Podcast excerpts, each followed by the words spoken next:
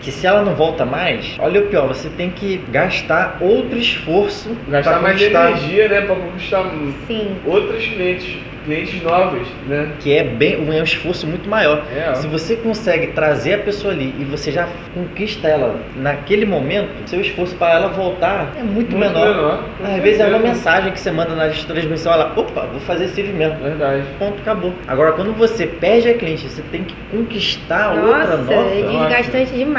Meu amigo, então, cara, É amiga, na, estressante. na E verdade. isso, tipo, acontece com muita gente, né, cara? Se a gente for parar pra analisar, a maioria das alunas da Bárbara, tipo, perdia muita cliente, muito, muito cliente.